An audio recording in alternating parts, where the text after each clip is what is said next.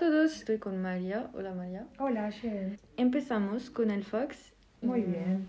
¿Qué diferencias hay entre estar casado y ser pareja de hecho? Hoy en día las personas casadas y los miembros de una pareja de hecho en realidad Shems tienen los mismos derechos en materia de sucesiones y en materia de arrendamientos. Es decir, que en esas dos materias no hay diferencias entre estar casado y ser pareja de hecho.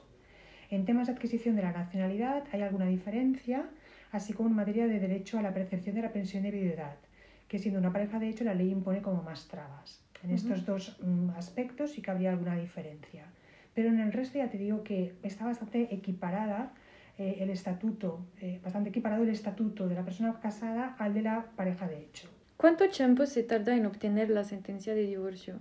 Esta pregunta es una pregunta súper frecuente que te la hacen todas, todos los clientes y eso depende mucho del juzgado en el que recaiga. Yo me voy a centrar en Barcelona. En la ciudad de Barcelona, si, si el divorcio es de mutuo acuerdo, esto puede estar entre 3 y 6 meses. Si es un divorcio contencioso, entre 8 meses y un año.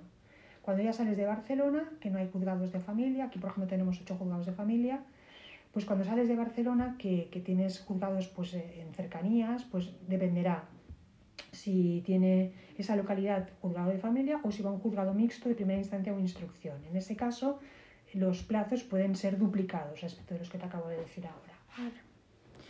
Si he sido infiel, ¿he de pagar más?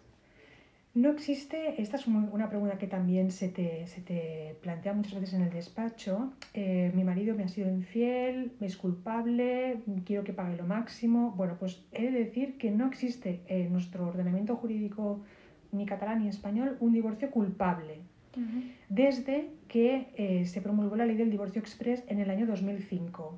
Porque eh, a partir de esta, de esta ley, a partir de este año, dejó de tenerse que justificar, que establecer una causa para justificar el divorcio. Es decir, que en realidad la ley no castiga al que se haya podido portar mal, haciéndolo, haciéndole pagar mm, pues, mayores cantidades de dinero. No existe el divorcio culpable. Esta sería la, el resumen, ¿no? la contestación clave a esta pregunta. Si estoy en trámites de separación o divorcio y me quiero ir de casa para evitar mayor tensión, ¿mi esposa o esposo me puede denunciar?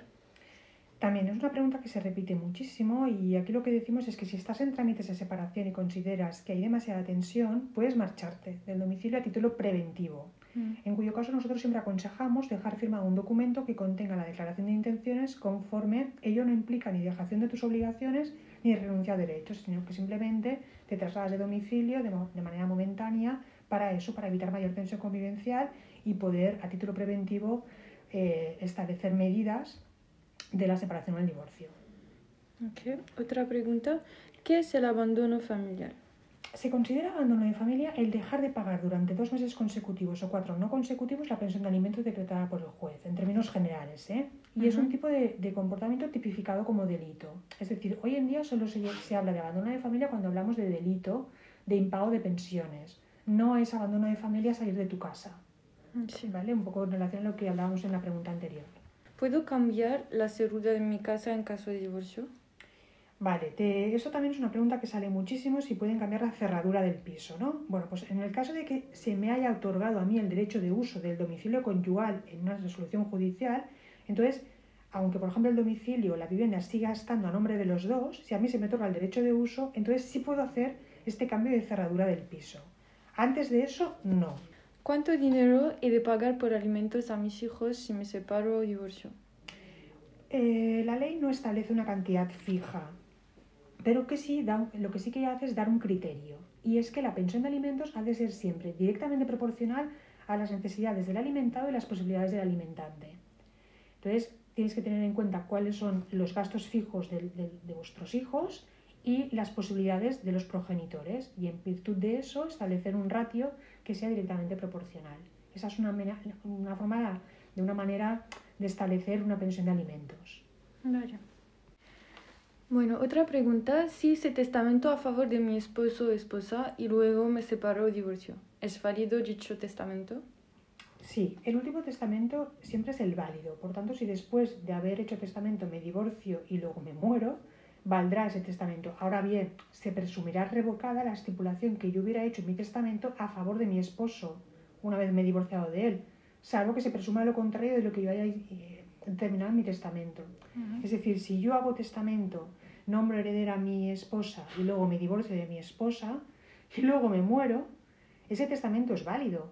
Lo que pasa es que al haberme divorciado se considerará, se presumirá que está revocada esa, esa estipulación de disposición a favor de mi esposa, salvo que yo haya dicho en el testamento que valdrá aunque me divorcie de ella. ¿Qué diferencia hay entre estar separado o divorciado? Pues el divorcio provoca la disolución del vínculo matrimonial. La separación no. La separación no implica disolución del vínculo. Por tanto, si una vez divorciado reanudo la convivencia con mi pareja y pretendo invalidar lo que se estipuló en mi divorcio, me tengo que volver a casar con esa persona. En cambio, si estaba separado y luego reanudo la convivencia y quiero revocar lo que se estipuló en la separación, simplemente presentando un expediente de reconciliación ante el juez, eh, revocará eh, esa sentencia, la anulará y el matrimonio recobrará validez porque nunca se disolvió. Esta es la gran diferencia. Mm, ¿Qué es necesario para ser pareja de hecho? En Cataluña, para ser pareja de hecho tienes que acreditar o bien la convivencia ininterrumpida durante dos años, o bien tener un hijo en común, o bien protocolizar ante un notario la constitución de la pareja de hecho. Nada más. ¿Hasta qué edad he de pagar pensión de alimentos? En realidad es hasta que los hijos sean independientes económicamente. Es decir, eh, hay una confusión aquí muy grande siempre y es considerar que la pensión de alimentos se extingue a los 18 años de los niños. No es verdad porque a los 18 años, tristemente, no son independientes económicamente, salvo excepciones, evidentemente. Entonces la ley establece que esa obligación de pagar pensión de alimentos es hasta que sean independientes económicamente. Vale. Otra pregunta, si obtengo la guarda y custodia compartida, ¿he de pagar pensión de alimentos? A ver, el hecho de obtener una guarda compartida no tiene por qué implicar no pagar alimentos, pues si la capacidad económica de mi expareja es inferior a la mía, me veré obligado a contribuir a la pensión de alimentos de nuestros hijos en mayor proporción que la, que la proporción que, que, está contribuyendo mi ex. Es decir, no tiene por qué implicar que no se paguen alimentos, sino que rige la misma regla que hemos dicho antes, proporcionalidad entre necesidades y posibilidades. Si uno de los progenitores gana más dinero, aunque la guarda sea compartida, va a tener que pagar más dinero que el otro progenitor. La guarda y custodia compartida implica igualdad de periodos de, estancia con los hijos. En la generalidad de los casos diría que sí, que puede implicar igualdad o al menos similitud de periodos de estancia, pero no siempre es así. Puede incluso hablarse de guarda compartida y no haber equivalencia de tiempos al 50% en sentido estricto, sino por ejemplo un 40-60. Y estaríamos hablando de custodia compartida igualmente. Y si mi pareja tiene la guardia y custodia de los niños, puede cambiar de domicilio sin mi consentimiento y puede cambiar de colegio a los niños sin mi consentimiento. No. De hecho, eso no se puede hacer ni con la guarda compartida ni con la guarda exclusiva. Es decir, aunque se tenga la guarda exclusiva, la decisión sobre el cambio de colegio o el cambio de domicilio de un menor que implique apartarlo de su entorno habitual requiere siempre el consentimiento de los dos progenitores. Y si no hay acuerdo, si el otro no da el consentimiento, entonces tiene que llevarse a un expediente de jurisdicción voluntaria y que decida el juez. Vale, ok. Muchas gracias María. gracias a ti.